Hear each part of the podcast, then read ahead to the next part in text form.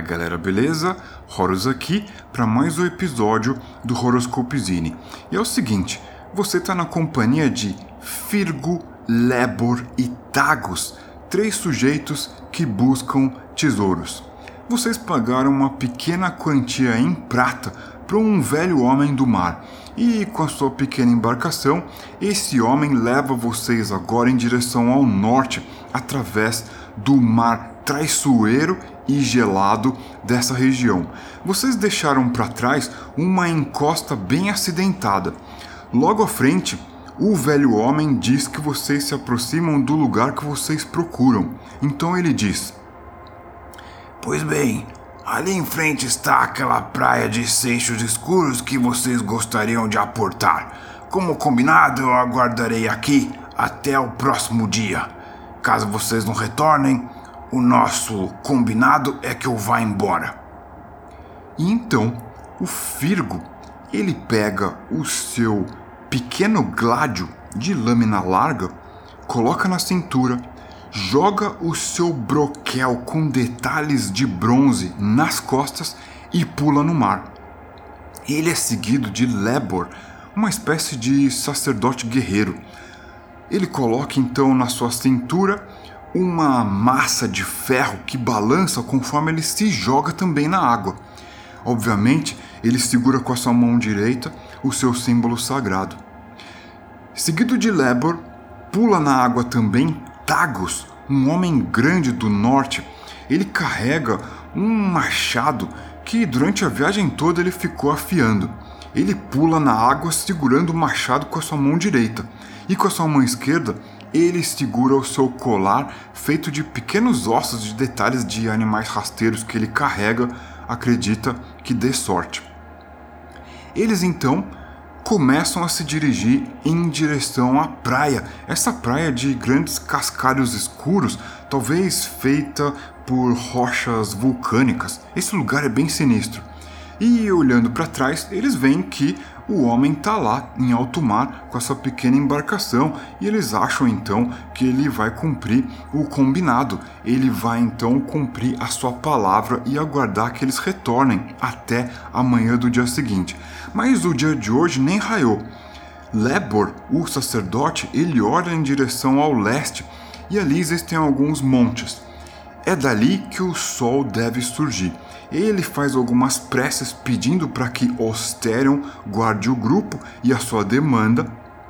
Então começam a chegar na parte mais alta da praia. Ali o terreno ele tem algumas pedras, mas começa a ficar mais coberto de grama. Firgo olha para esse terreno mais cheio de grama e lembra da sua terra natal, Nimir Firgo cresceu numa família de pastores, mas logo aprendeu a lutar com o seu gládio, uma arma de lâmina pequena, mais larga, bem afiada, que ele usa para se defender.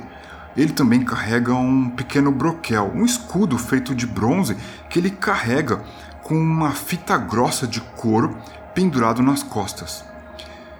Então, o Firgo mas, dado as caminhadas, ele vai liderando o bando. Ele é seguido de Lebor, que está ali falando e dizendo algumas preces, e Tagus segue atrás. Eles estão molhados, sentindo um pouco de frio, e vem um vento gelado em direção a eles pelo norte. Eles sabem que eles estão numa região que é tipicamente mais fria mesmo. E eles também enxergam uma espécie de uma névoa que cresce do solo logo ali, não muito distante deles, algumas milhas ao norte. Talvez ali seja um terreno alagado. Eles têm que evitar esse tipo de coisa a todo custo. Os pântanos e as charnecas dessa região elas são muito traiçoeiras.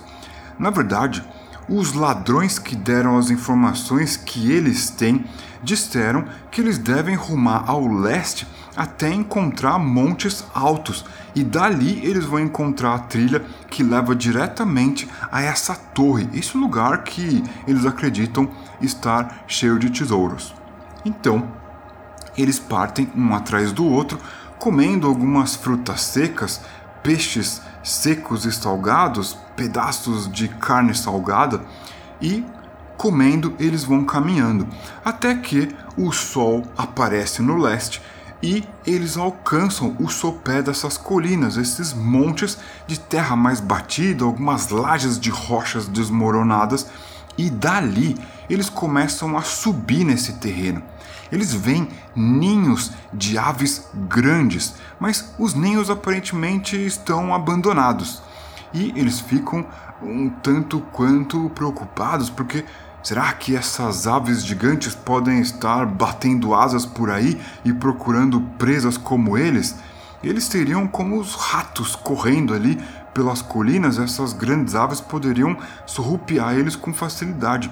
Então, eles vão andando pelas pedras com as suas roupas mais escuras para evitar serem surpreendidos. O Tagus diz então para o grupo: É, nós parecemos ratos andando aqui entre as pedras. Espero que nós não encontremos nenhuma serpente gigante ou um lagarto faminto. E, de fato, eles só encontram linhos abandonados.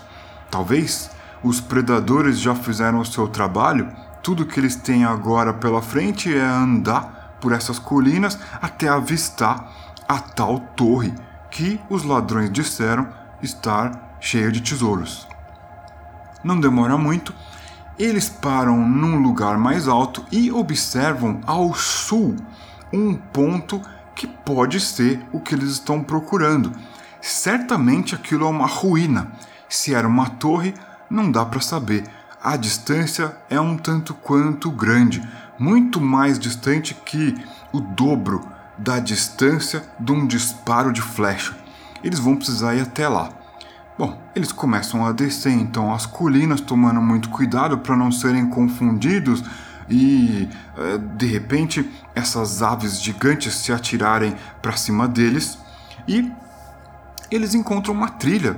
Eles encontram uma trilha de terra batida nessa região meio é, desabitada e é, entre a grama que cresce tá ali nitidamente uma trilha que não é muito. Uh, ela não é muito larga, de modo que duas pessoas não poderiam caminhar por cima dela, uma pessoa caminhando atrás da outra, uh, e eles vão seguindo a trilha em direção ao sul agora.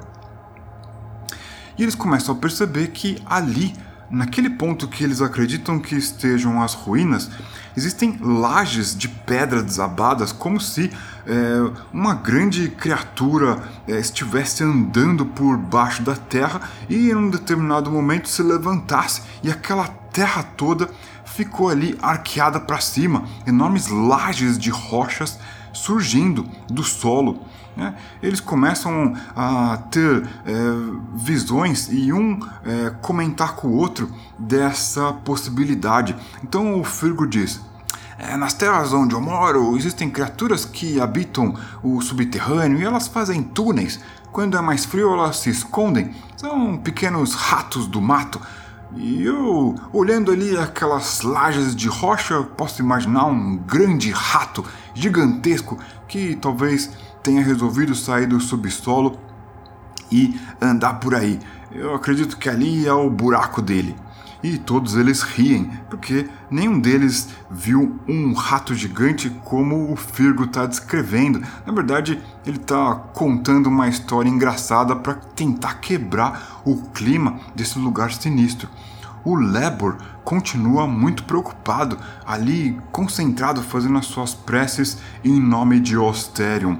E agora Osterion já surge no céu, o sol está lá e começa a esquentar um pouco mais os seus corpos. Eles já estão um tanto quanto secos, porém os seus calçados estão bem encharcados. Eles tomam cuidado para manter uma marcha que não provoque bolhas ou coisa pior. E Tagus, um tanto quanto distraído, ele pisa em algo e todos podem ouvir o barulho. Aparentemente existia uma ossada por baixo de um tufo de grama e o grupo se aproxima, verifica que existiu uma, realmente uma ossada ali e alguém, talvez mais descuidado, tenha caído e tenha sido deixado para trás. É a ossada de alguém que poderia estar tá andando por ali. Eles percebem que existe um pequeno saco de couro já todo castigado pelo sol e pela chuva e esse saco ele tem um certo volume. Então, eles se aproximam desse objeto com cuidado. O Firgo usa o seu gládio curto para cutucar o saco e eles ouvem barulho de metal. O saco está tão duro e enrijecido por ter ficado exposto ao sol e à chuva que ele praticamente se desfaz. E ali debaixo eles veem uma espécie de um cálice, um cálice feito de bronze, ao modo antigo. E então o Lebor diz: Ah, nós devemos estar próximos do lugar que os ladrões disseram. Olha só, é um autêntico cálice feito por algum artesão muito hábil. Isso aqui não é visto há muito tempo. Então o Tagus diz: Ah, que sorte a minha ter esmigalhado este, é, esses ossos aqui no meio do caminho? Será? Um ladrão que não teve sorte foi apunhalado pelos seus companheiros e deixado aqui para morrer? É, então o Firgo ele com o seu gládio, é, procura, mas não encontra nenhum crânio. Eles viram ali que existem vários ossos. Esses ossos estão aí há muito tempo e mal dá para identificar se essa figura estava usando algum tipo de roupa ou qual tipo de roupa. Certamente não era uma armadura, uma cota de malha ou algo feito de metal. Talvez o tempo tenha se encarregado de se desfazer. E eles então seguem o seu caminho, não tomam aquilo que eles encontraram ali. Eles deixam para lá, preferem deixar para lá e é, seguem a trilha. Eles vão seguindo a trilha em direção ao sul e eis que eles encontram ruínas. Bom, o que eles enxergam é uma enorme quantidade de blocos de pedra que inconfundivelmente foram feitos por mãos, são objetos de trabalho de pessoas, artesões muito hábeis. Elas são cortadas de maneira retangular, de modo que uma se encaixa sobre a outra, elas estão espalhadas aí pela região.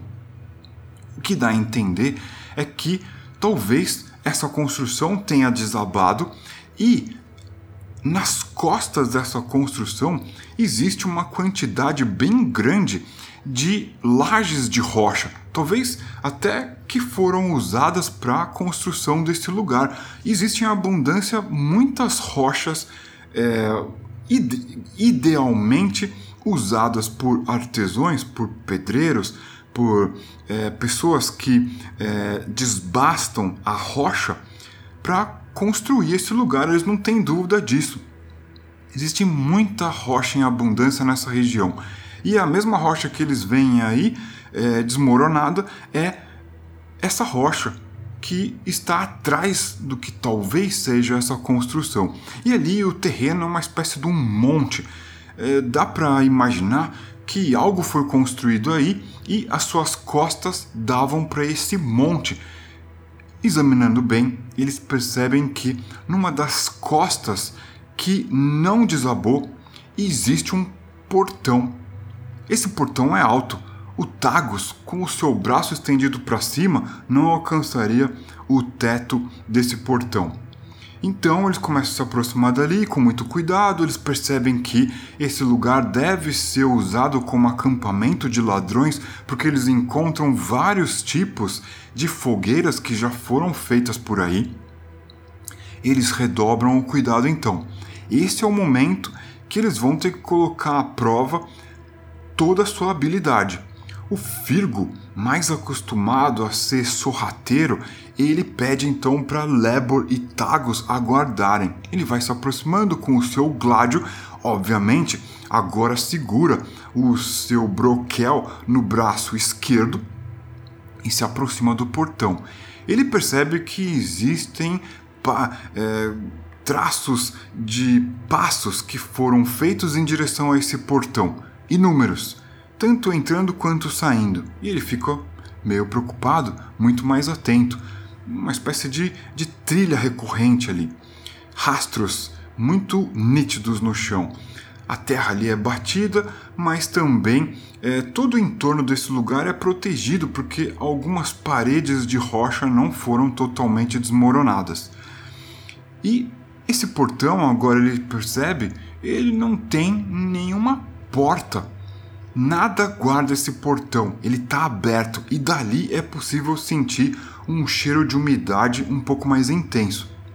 Então, o Virgo retorna, obviamente não tirando os olhos do portão, e fala baixo para Lebor e Tagos: Ei, amigos, parece mesmo uma construção ali que entra em direção às profundezas dessa colina, às profundezas da terra.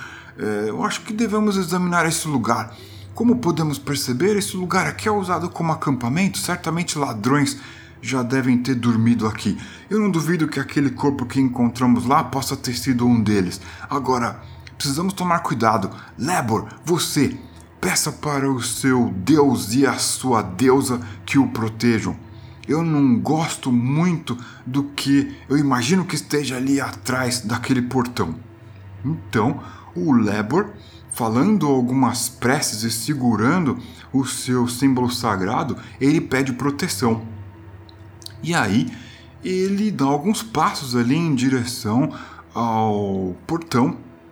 Bom, para resolver algumas questões mecânicas, a gente vai usar o MSX, que é um sistema de RPG minimalista com uma pegada old school OSR, muito fácil de usar, muito fácil de aprender. Volta e meia eu recebo e-mails de pais dizendo que jogam o MSX com os seus filhos, crianças de 5 ou 6 anos, e eu fico muito feliz porque o jogo é tão fácil que até mesmo as crianças conseguem se divertir com ele. Bom, a gente tem aqui alguns números. O Lebor, ele tem físico 3, mental 5 e sorte 2. O que eu vou fazer é, é rolar é, um D6 contra a sorte do Lebor para saber se os deuses e as deusas vão atender às suas preces. No caso de Lebor, Osterion, o Sol, o Eterno Vigilante. Vamos ver então o que, que vai acontecer. Eu tenho um D6 aqui. Ah, em cima tirei um 2. Bom, o Lebor ele vai usar então um dos seus pontos de sorte eu vou fazer uma pequena anotação aqui num post-it onde eu tenho todas as características dos personagens. Ele vai usar um ponto de sorte para pedir proteção para os deuses e deusas, de modo que nada sobrenatural possa ser capaz de atingir os membros do grupo. Ele faz essa prece e Firgo, percebendo que ele termina de dizer algumas palavras que ele pouco pode entender, saca o seu gládio novamente, segura o seu broquel com o seu braço esquerdo e toma a dianteira do grupo. E é seguido de Lebor e Tagus por último. O Tagus ele carrega o seu machado na mão direita e na mão esquerda ele traz um saco cheio de equipamentos. É, ali dentro existem algumas tochas, alguma, algumas provisões, comida salgada e também é, uma pederneira para que eles possam fazer um pouco de fogo. Existe uma pequena marreta, um martelete de madeira com alguns pinos de ferro e, além disso, uma pequena corda. Esse é todo o equipamento que o grupo carrega. É, Lebor tem consigo uma ou outra vela feita de cera de abelha. E Firgo prefere ser mais leve. Ele não trouxe nada além do seu gládio e do seu broquel. Obviamente, na cintura ele tem ali uma pequena, é, um pequeno saco onde ele guarda algumas moedas de prata mas ele não acredita que ele vai precisar disso agora. Então, o grupo segue. Firgo vai na dianteira. E ao entrar por esse portão, eles sentem a presença de algo muito poderoso, principalmente Lebor, mas algo superior, algo nobre. Não é uma sensação de proteção, mas é uma sensação de grandeza. Eles dividem esse pensamento, né? um fala com o outro, falando de maneira bem baixa, o máximo quieto possível, mas eles trocam essa impressão e seguem. Bom, eles entram para dentro então da colina, né? supostamente num trecho que não conseguiu ser é, destruído. E o que eles veem é um aposento de maneira, é, de forma retangular e de maneira escurecida, né? não existe luz alguma aí dentro.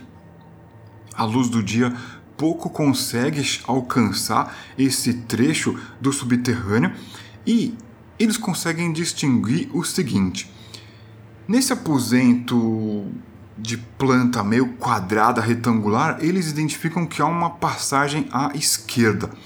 E no canto esquerdo, em frente ao aposento que eles acabaram de chegar, aparentemente existe uma escadaria, porque o terreno ele desce e dali é possível ver o degrau feito à base de cinzel de artesãos muito hábeis. E essa passagem então leva ao subterrâneo. Bom, nesse momento eles decidem acender uma tocha. Eles sentem muita umidade, eles também sentem que eles estão pisando por cima de musgo e cada passada faz com que é, a, a, toda a umidade do musgo é, chegue até a superfície. É, esse lugar está tomado por musgo, é, é bem provável que esse musgo também tenha tomado as paredes e eles não têm a sensação da altura do teto porque ela é bem alta. Então, o Tagus pega ali o saco que ele estava carregando, encontra uma tocha com a cabeça toda embebida em piche e com uma pequena pederneira, ele tch, tch, tch, acende fogo. E dessa forma a tocha acesa é possível eles enxergarem o lugar. Na verdade, Lebor é quem segura a tocha.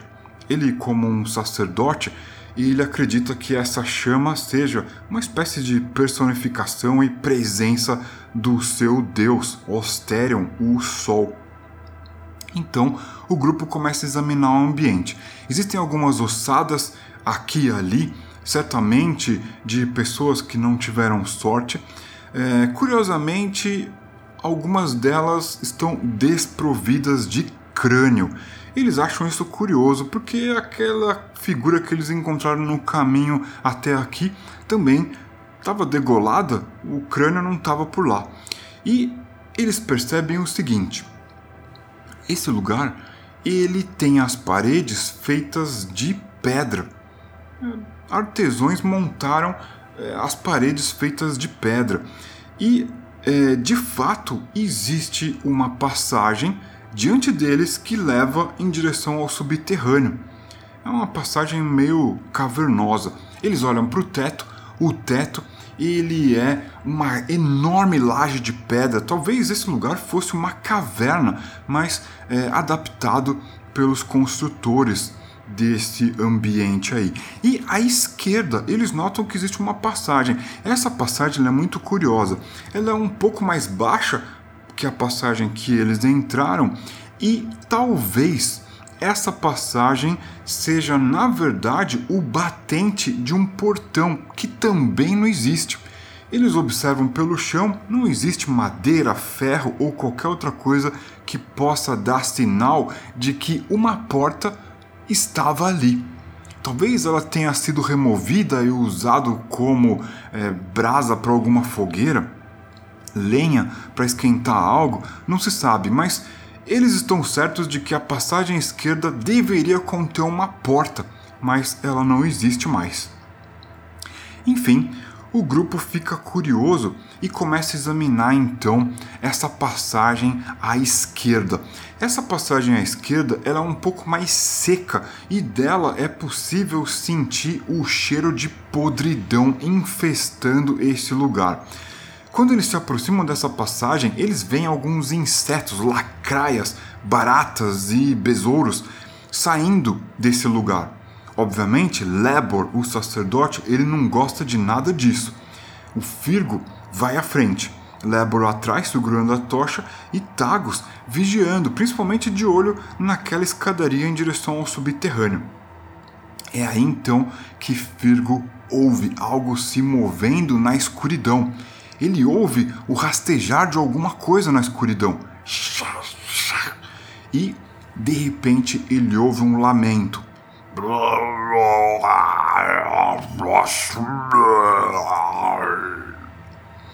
Os ossos deles tremem. O pior pesadelo de Lebor pode estar para acontecer. Será que diante deles mortos-vivos lamentam terem sido acordados por algum poder sinistro?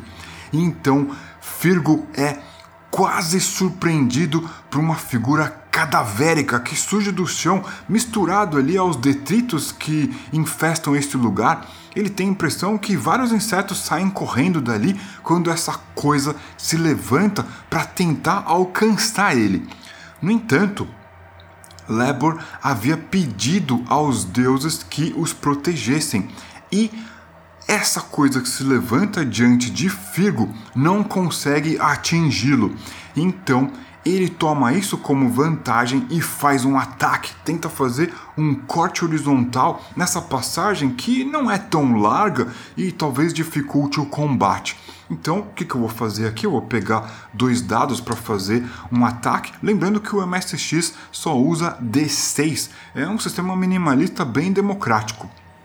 As características do Firgo são força 4, mental 3 e sorte 3. O Firgo vai então rolar 2d6 contra essa coisa que se levantou aí diante dele. E essa coisa tem uma defesa equivalente a 7. Eu vou rolar aqui então, ó, 2d6. Bom, eu rolei um 4 e um 1, que somados dão 5. 5 tá longe de 7 o golpe do Firgo foi em vão. No entanto, a criatura não consegue se aproximar do Firgo, talvez pelo poder de Lebor. Não se sabe até quando esse poder vai fazer efeito, mas da, da, da mesma forma que eles chegaram aí, eles começam a retroceder. Firgo então vai andando e tentando sair desse lugar muito estreito, difícil de combater, de modo que todos retornam então ao salão principal. E aqueles murmúrios, aquelas vozes que estavam ali saindo de dentro do corredor, elas se afastam. Então, assustado, o Firgo diz: Ei, eu acho que eu acho que esse lugar deve ter eh, essas criaturas aí que habitam a escuridão, mas o que é isso?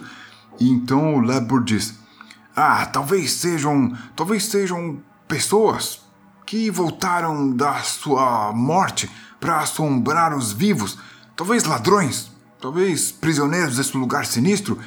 Vai saber o que talvez seja isso aqui, uma masmorra, um calabouço, não sabemos ainda. Estamos aqui em busca de tesouros. Então o Tagus diz: É.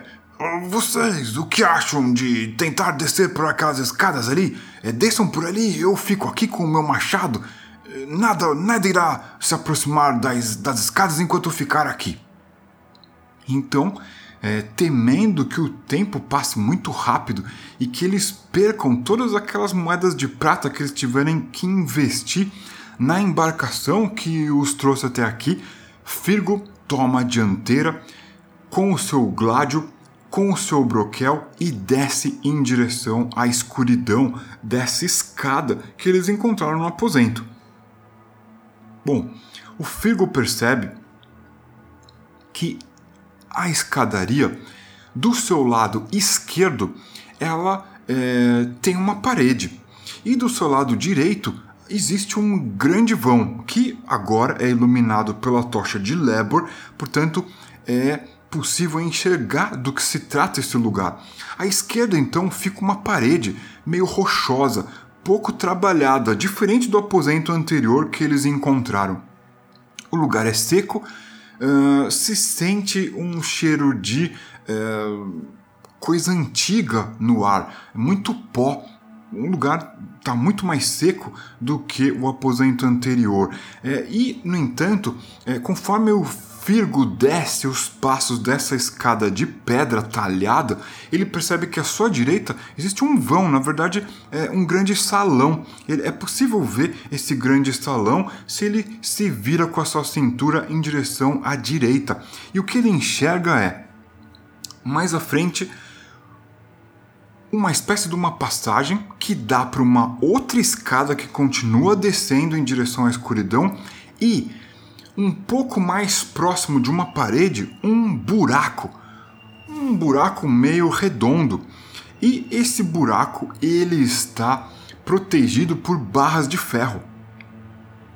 Talvez até é, trancado por algum tipo de cadeado sem perceber muito o detalhe do que ele está enxergando, ele chega até o final da escadaria.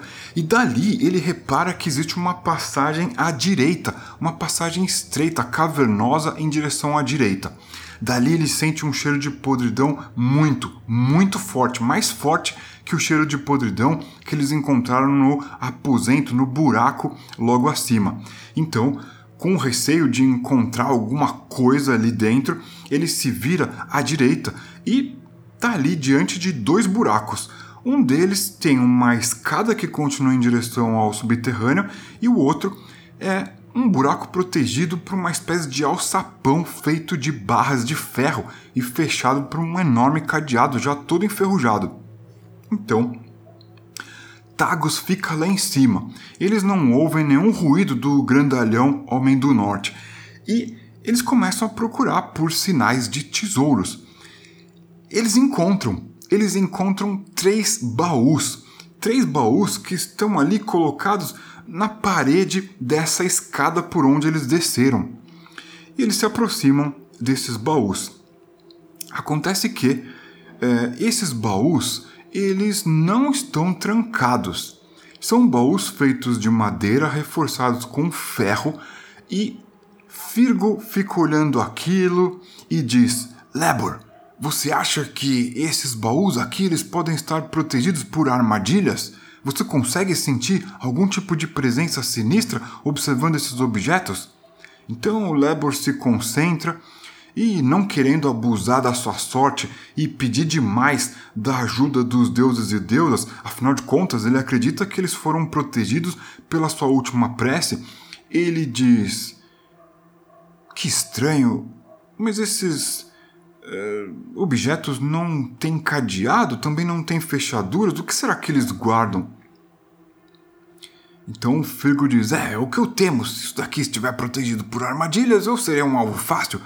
Pois bem, eu vou pegar aqui o meu gládio e vou tentar forçar a abertura deles segurando o meu pequeno broquel, caso um dardo, um gás ou qualquer outra coisa sinistra emerja daí. Então, assim o Firgo faz. Ele pega sua lâmina e coloca ali por baixo da abertura da boca deste é, pequeno baú. E ele abre o primeiro baú sem dificuldade. O objeto escancara ali, cai para trás a, a tampa do baú e ali dentro ele pode ver objetos feitos de cobre e bronze, assim como aquele objeto que eles viram lá antes de chegar até esse lugar. São objetos feitos de cobre e bronze, pratos, cálices e outras coisas que nobres, reis e rainhas poderiam usar diante de um grande banquete. Então ele diz é, que tal a gente chamar Tagos aqui? Porque vamos colocar esses objetos dentro do saco que trouxemos para levar de volta os tesouros que encontrarmos. Então, Lebor sobe rapidamente a escada ali com a sua tocha. Firgo fica muito atento porque próximo a ele existe uma passagem escura da onde tem um cheiro de podridão muito forte. E é, logo surge Tagus, que vai trazendo ali o saco e eles começam a jogar esses objetos dentro do saco, com um pouco de cuidado para não fazer barulho. Eles pegam cálices, pratos e outras coisas que poderiam estar ali muito bem em cima de uma grande mesa de banquete de nobres e de reis, rainhas, príncipes e princesas. Depois de então pegar tudo que eles encontram ali dentro desse baú, eles se voltam para o segundo baú. Firgo faz a mesma coisa. Agora os três companheiros estão aí dentro do aposento e Tagus fica observando aquela passagem escura, de onde é possível sentir o cheiro de podridão. Lebor pede para ele ficar com os olhos fixados ali, para que eles não sejam surpreendidos. E o Lebor se aproxima daquele buraco onde existe uma escada levando mais para a escuridão e para as profundezas ainda. Então o Fergo força ali o baú, mas antes que ele possa ver o resultado do seu esforço, o Tago sente algo se aproximar pelaquela passagem com um cheiro podre. Dali surge uma coisa se arrastando da escuridão. Não é possível dizer que aquilo é uma pessoa. A pele está toda acinzentada, tomada por brotoejas e um pus escuro. É uma figura corcunda com grandes massas de, cheias de bolhas nas costas. Um cabelo claro cai pelo pescoço todo torto e essa figura ela balança o seu maxilar, ela não tem é, nariz, existe só um buraco ali, também é desprovido de olhos, existem dois glóbulos é, todos leitosos, meio azulados, onde deveriam haver olhos é, claros, nítidos e o seu maxilar balança, deixando cair a sua língua escura, meio azulada, com seus dentes podres. Essa figura então levanta as suas garras, uma espécie de é, ossos afiados, e parte para cima do Tagus. Bom, o Tagus não foi surpreendido, mas ele vai combater com a criatura. As características do Tago, de acordo com o MSX, são é, força 5, mental 2 e sorte 3. A gente vai jogar a iniciativa porque, embora o Tagus não tenha sido surpreendido, ele tá ali tomado pelo estranhamento, pela surpresa de ver essa coisa surgindo, essa coisa pouco natural, essa coisa asquerosa, essa aberração da natureza surgindo ali da escuridão. Então eu vou pegar um dado, para minha sorte eu tenho dados coloridos aqui, eu vou usar um dado de cor azul para o Tagus e um dado de cor é, preta pro monstro, para a criatura. Quem tirar o maior valor age primeiro. Olha só, a criatura rolou 3 e o Tagus rolou 4. O Tagus vai agir primeiro. Então ele balança ali o seu machado com uma das mãos mesmo, com a outra ele segura a tocha e ele tenta fazer um ataque de cima para baixo para cortar o braço dessa criatura. Bom, ele rola 1 e 3, ou seja, 4. 4 não é o suficiente para atingir o valor 6, que é a defesa dessa criatura moribunda. No entanto, a criatura tenta atacar o Tagos Vamos ver o que vai acontecer. Olha só, a criatura rolou um 6 e um 3, resultando em 9 ao total. O Tagus tem a defesa 7, ele não carrega escudo nem armadura. Sendo assim, a criatura consegue colocar as suas garras na pele do Tagus e fazer um arranhão considerável nesse grandalhão do norte. Digamos que eh, as garras dessa criatura causem um D3 pontos de dano. O que eu vou fazer é rolar um D6 e dividir por 2.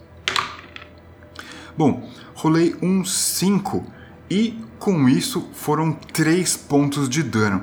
Bom, eu vou considerar que o Tagus eh, tem um físico 5 e perdeu 3 pontos de vida. 5 menos 3 dá 2.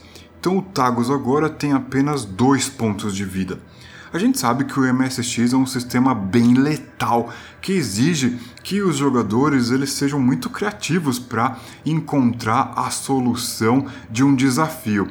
No entanto, é, o que acontece aqui é que o Tagus sofreu esse dano, um dano grave, Ele percebe o seu sangue é, respingando pelo chão e ele fica furioso e vai continuar o combate. No entanto, o Lebor ele pega a sua massa que estava ali pendurada à sua cintura e ele empunha ela e tenta desferir um golpe de cima para baixo em direção à cabeça dessa criatura asquerosa. Vamos ver o que vai acontecer então.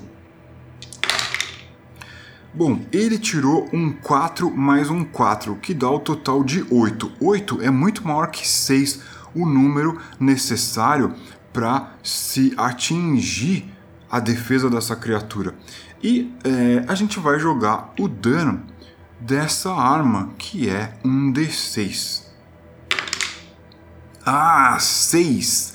6 pontos de dano. Bom, com 6 pontos de dano, o Lebor racha o crânio da criatura. Ele desmonta, esmaga a criatura que cai ao chão, espalhando aquele pus escuro e emitindo um som horrível.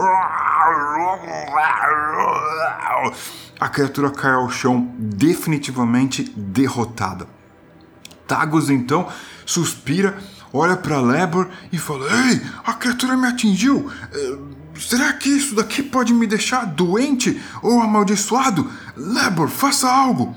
Então o Lebor começa a examinar ali aquele corte no peito do Tagus enquanto o Firgo estava distraindo ali, abrindo o é, segundo baú que eles encontraram.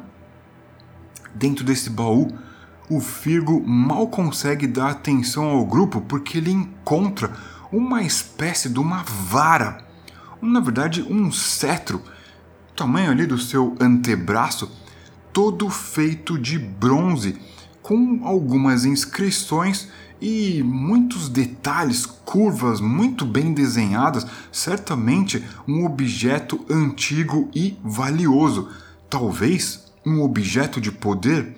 Bom, Firgo não é nenhum feiticeiro, ele não sabe o que, que esse objeto pode conter de poder sobrenatural. Mas de qualquer maneira, ele pega o saco que eles trazem e joga o objeto ali para dentro.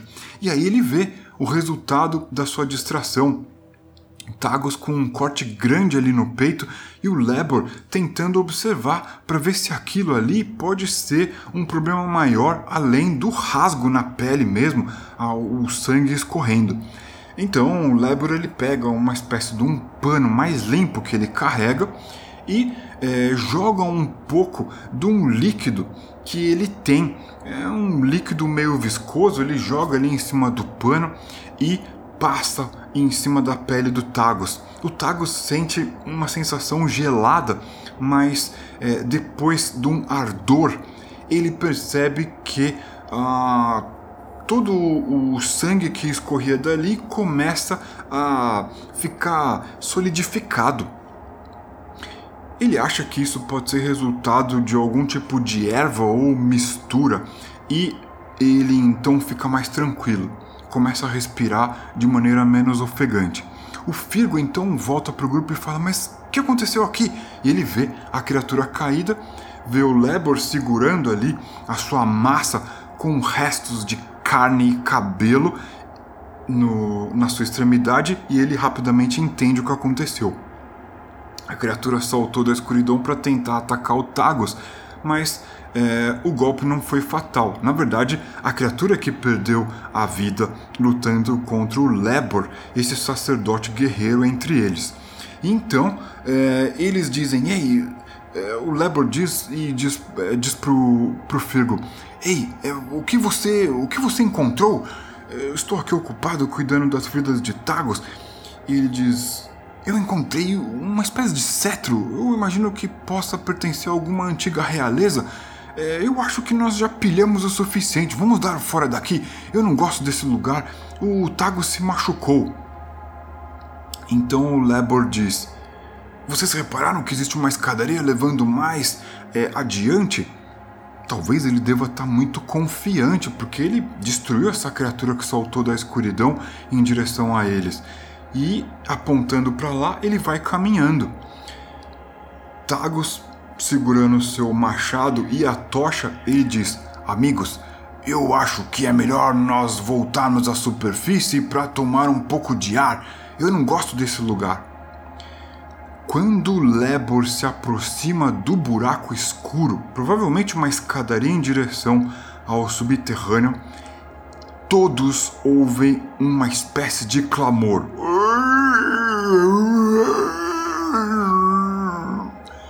E então, um sopro podre só sobe desse buraco. E todos eles podem ver a forma fantasmagórica de uma figura com barbas longas, uma espécie de um elmo de guerra com enormes chifres e uma pelagem, talvez pelo de urso ou animal maior ainda, caindo por sobre ombros largos, e essa criatura se levanta do chão um pouco mais que é, o joelho dos nossos companheiros. Essa criatura se alvultua em cima deles com a sua mão gigante. Ela carrega uma lâmina espectral então ela diz: Quem são vocês para invadir o meu local de descanso? Então o Lebor, o sacerdote, lhe diz: Nós viemos aqui para tomar o que é do nosso povo. Sinto que talvez possamos estar incomodando você, mas volte de onde você veio, nós estamos de saída. Mas a criatura não se convence então levanta sua lâmina espectral e desfere um golpe em direção a Lebor. Vamos ver o que vai acontecer. Bom, criatura rola 2 mais 3 que resulta em 5. Isso não atinge o Lebor, a lâmina espectral passa por cima da figura do Lebor e, obviamente, por instinto ele se abaixa, aquela é, lâmina passa por cima dele e Firgo que estava ali segurando o saco, larga o saco no chão e tenta desferir um golpe com o seu gládio em direção a esse fantasma, essa forma espectral. O golpe dele é certeiro, ele rola 5 mais 5. Isso aí resulta num ataque fulminante. No entanto, o gládio rasga o ar sem atingir nada. É como se aquela forma ali é, não tivesse matéria, não tivesse corpo, fosse apenas uma ilusão, uma aparição, de fato um fantasma. E então ele fica muito assustado. Ele diz para os companheiros: Ei, é um fantasma! Nossas armas não irão atingi-lo! Vamos sair daqui enquanto podemos! E eles partem correndo para cima das escadas, desesperados. Obviamente, a figura fantasmagórica tenta acompanhá-los, mas depois que eles passam ali da metade da altura da escada, eles não sabem o que acontece. Aparentemente, a criatura parou de persegui-los, eles chegam ao aposento que eles descobriram anteriormente. Eles é, dão até pisos em falso, porque o lugar está todo tomado por musgo, eles escorregam ali derrapando de tanto medo. É quando uma forma sinistra surge por uma passagem, ela é seguida de outras formas sinistras, com a pele acinzentada, os braços arrastando pelo chão, as costas arqueadas e a cabeça bulbosa, como se tivesse sido inchada com uma doença terrível. E eles vão ter que enfrentar essas criaturas, essas criaturas estão dispostas a combater eles uma criatura para cada um deles. Firgo tenta fazer um golpe rápido. E olha só, lançou 6 mais 4, 10. Facilmente ele atinge essa criatura com defesa 6. Ele rola o seu dano, que é um D6. 2. 2 pontos de dano. Ele arranca um dos braços da criatura, mas ela ainda está de pé, combatendo. Lebor sofre um ataque, a criatura muito mais rápida se aproxima dele e tenta usar o seu braço pesado, braço longo, arrastado ali pelo chão, e tenta golpeá-lo na cabeça. a criatura rolou 4 mais 6. É um belo do golpe para cima do Lebor que não consegue se é, desviar a tempo. Então, é, esse golpe causa um de 2 pontos de dano. O Lebor perde um ponto de vida. Ele tem força 3, agora tem apenas 2 pontos de vida. E a criatura fica firme ali. Bom, o Tagus, com muita raiva, segurando a tocha com uma mão, com o seu machado na outra, ele toma velocidade subindo a escada e tenta cravar o seu machado na cabeça bulbosa da coisa que pula em direção a ele. Ele rola um 3 e um 5, o que dá 8. 8 é muito maior que 6, que é o número que ele precisa para atingir a criatura. Bom, o Tagus vai rolar o dano. Seu pesado machado faz 2d6 de dano. Ele rola 1 mais 4, o que resulta em 5. Definitivamente ele tira a vida da criatura que tomba com a sua cabeça rachada e deixando ali escorrer um pus escuro parecido com um piche pelo chão. Bom, o que acontece agora é que Firgo vai tentar é, o não ser atacado pela criatura. Ele está ali carregando né, o seu broquel. A criatura faz um ataque, rola 4 mais 2, o que dá 6.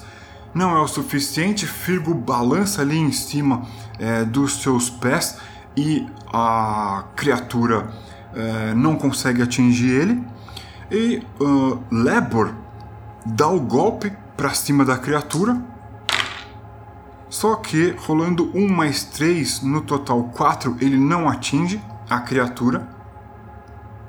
E é, o Tagus ele tenta golpear a criatura que foi levemente atingida pelo Firgo. Ele rola 5 mais 2 que dá 7 ele acerta a criatura. O seu machado faz 3 mais 2, 5 pontos de dano. A criatura desaba, ele corta o pescoço da criatura, quase racha no meio o seu tronco, a criatura cai no chão morta. Resta uma criatura de pé, aquela criatura que está enfrentando Lebor, e todos eles então partem para atacar a criatura, mas a criatura tenta atacar de volta o Lebor. Ah, e a criatura rolou um 5 mais um 2, que dá 7.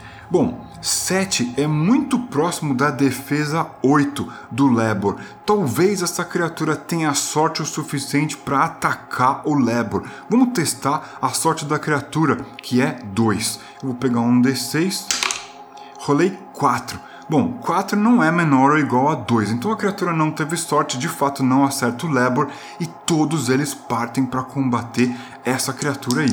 Firgo primeiro, rola 6 mais 2, 8, acerta a criatura e rola 2 pontos de dano.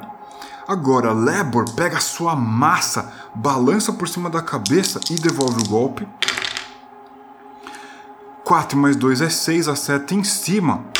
Faz um ponto de dano, a criatura então tem um total de 3 pontos de vida perdidos. E Tagus vai balançar o seu machado ali, fazendo um corte na horizontal. 6 mais, é, 3 mais 3 é 6. E o Tagus tem a vantagem de ser bem forte, ele atinge a criatura em cheio e faz 2d6 de dano, o que dá 6 mais 4, 10. A criatura morre, perde a vida com 13 pontos de vida perdidos. Portanto, os companheiros derrotam essas três coisas que surgiram ali da escuridão e rapidamente saem desse lugar amaldiçoado. Agora, Chegando à superfície, eles respiram melhor, mas eles continuam andando para se distanciar desse lugar asqueroso o quanto antes. E assim, Firgo, Lebor e Tagus sobrevivem aos riscos e aos perigos das ruínas da torre. Esse lugar ali para dentro de uma região gelada, banhada pelo mar gélido, que bandidos tentam, às vezes com sucesso, às vezes encontrando a morte, pilhar tesouros.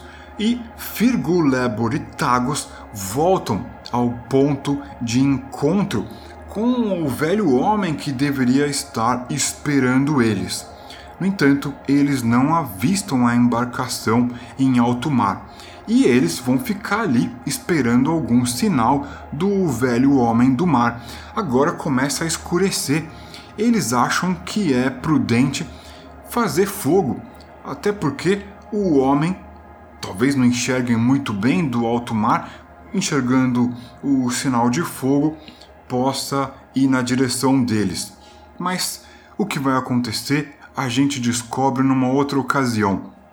Você aí vai pegar todo esse lore, tudo isso que a gente construiu aqui nessa aventura para criar o pano de fundo do seu próximo desafio, seja jogando RPG solo, seja jogando com o seu grupo de jogadores e jogadoras. Lembrando que o MSX, esse sistema muito prático, muito dinâmico que a gente usou aqui, ele está disponível em português a sua versão digital, certo? Os PDFs. É só você mandar um e-mail para a gente para adquirir a sua cópia. A gente aceita Pix, então escreve para a gente horoscopezine3000@gmail.com.